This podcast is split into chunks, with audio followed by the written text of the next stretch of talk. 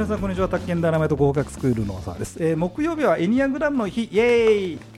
一応恋するエニアグラムということで内田しようとバーキャーやっておりまして、はい、えー、と前回からねあの日野木萌さん、えー、水曜日の、えー、パーソナリティ来ていただいておりましてえー、私が途中で切りましたから。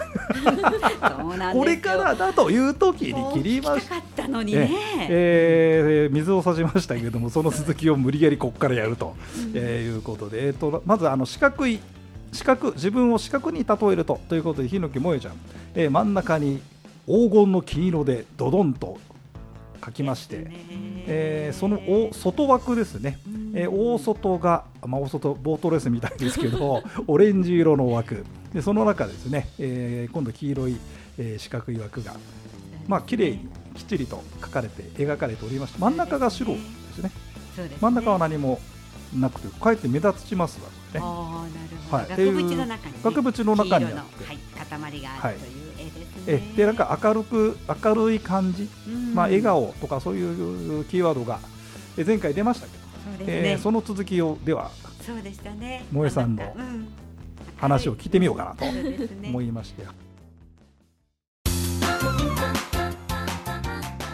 はい、じゃあ。明るさだとか笑顔だとかそう,、ね、そういう言葉が出ましたよね。うん、明るさや笑顔が、はい、何なんでそれがいいんでしょうねみたいなこと、うん、あそこまで行きました、あそうでしたね、そうでした。失礼しました。はいはい。だったですね、うん、それなんだろうね。どうした多分二十代の時の話ですよね。あそうだ20代の頃そう20代の頃の話やってあすいませんでした。20代だんだん思い出しました。ね20代でしたね。あ20代あ20代だ。そうだ うるさいの俺ね。あどうぞどうぞ萌さんどうぞどうぞはいすみません。20代の時はいろいろすごく考えすぎてたので何のために私は生きているんだろうというかな何ができるんだろう何もできないんじゃないかぐらいな感じですごく、まあ、結構病んでる感じだったんですよね。うん、でもやっぱりそういうふうな時期を経て、なんだろうなこう自分が気分が良くなるというか、うん、楽しいことをやっていくのがいいんだなっていうのとか、うんうん、あとなんか特別なこともあれなんだけど、うん、なんだろう日常生活のちょっとしたこととかが大事だなっていうのに気がついてなんかそこからかもしれないですね。その時に描いてたらもうちょっと違う絵を描いてたのかもしれないですけど結構劇的にか変わったかもしれないですね20代から。そうなんですね、うん、えー、まあ青春時代結構皆さんいろいろこう悩むっていうのはあるんでしょうけれどもね。そうでした。そうでした、そうでしたでしょう。大沢さんも一応なれ、まあ、悩みました？そうでしたね。あんまり悩んでなさそうですよね。いや合コンをどうやるかとかさ。そっちですよね。なんか俺何やってたんだろうって。なんか萌えさんもう少し真剣に悩んだ感じしますよ、なんか女の人の方がさ、なんかおしなべて、えー、なんかちゃんとしてません？これ。人生観とかさその生きてる意味とかさ。男女比かどうかわかりませんね、そうですね。個性なような気がします個体差ってやつね。個体差。だと思いますよね。困っちゃった、これが困ったことに個体差でなんかエニアグラムのせいにしたいんですけど塩はそうさせてくれないという窮地に追いやられてる私大沢でございます、えー、続きをいきましょうか。はいすみません、えっとねまああの自分は何もできないんじゃないかって言葉がねちょっとね実はちょっと引っかかるたんですよ。あそうあそう？意外とね言ってる人の言葉意一つ一つ結構なんか拾いたい人なんですよね。さすがさすが師匠。ねできないとかできるとかをねどこで決めてるのかなって。そうそうなんですよ。やっぱりできるとかできないは何ができたらできるし、ね。ね、何ができないとできないと思うのかな、みたいな。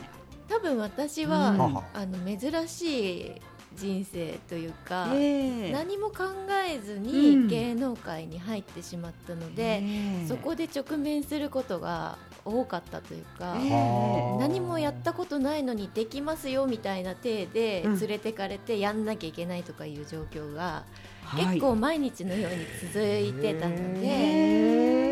っぱり売り込みしてくださるのには、うん、なんかできるっていう体でこう送らなきゃいけないというのもあるじゃないですか。うんうんまあ、それはそうかもで私の納得してるレベルでできてないのにそれ生かされると私そこまでのレベルじゃないのにこんな大きい舞台に立っていいのかなとかそういうので日々悩んでて。それで積み重なってたのかな。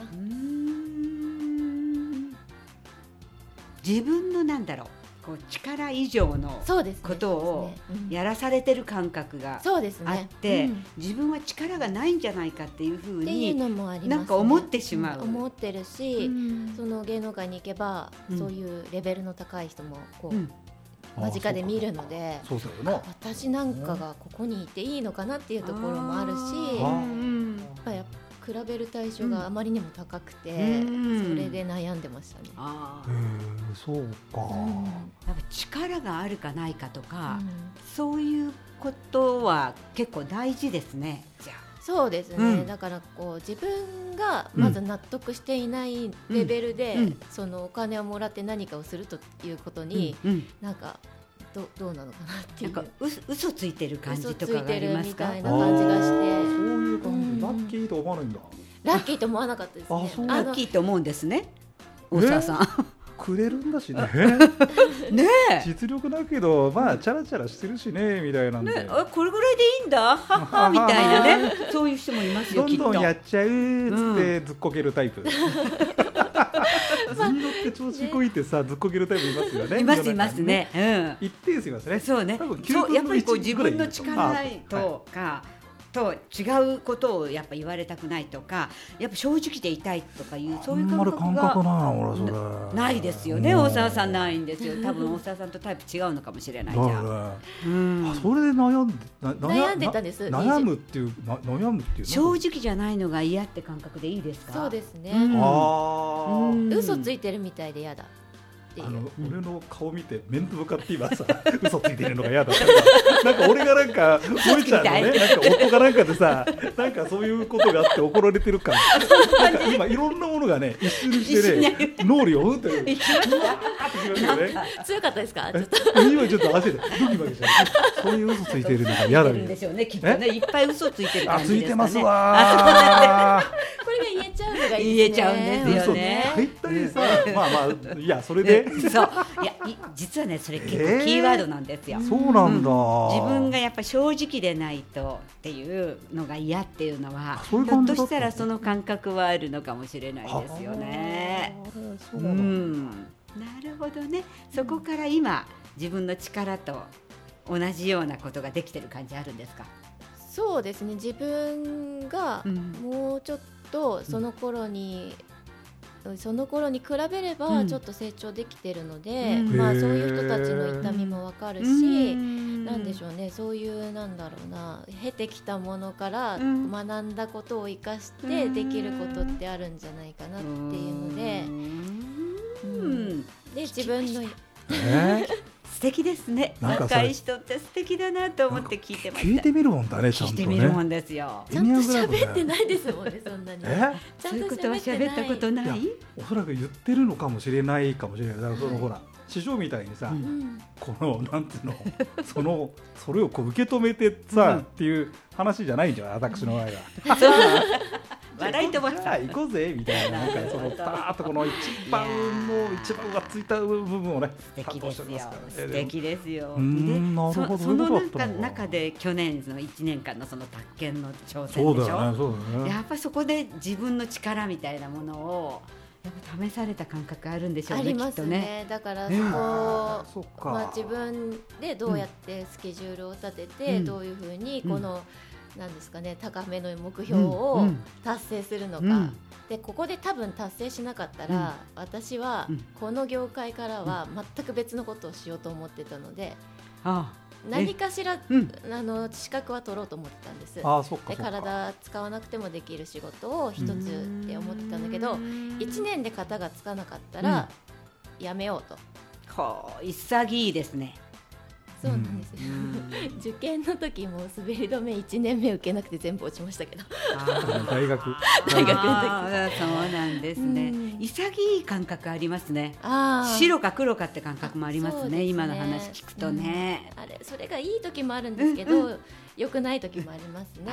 随分。なるほどね。でもなんかあやふやなことはしたくないんでしょうねきっと。あしたくないとグレーみたいなことは嫌なんでしょう。嫌いです。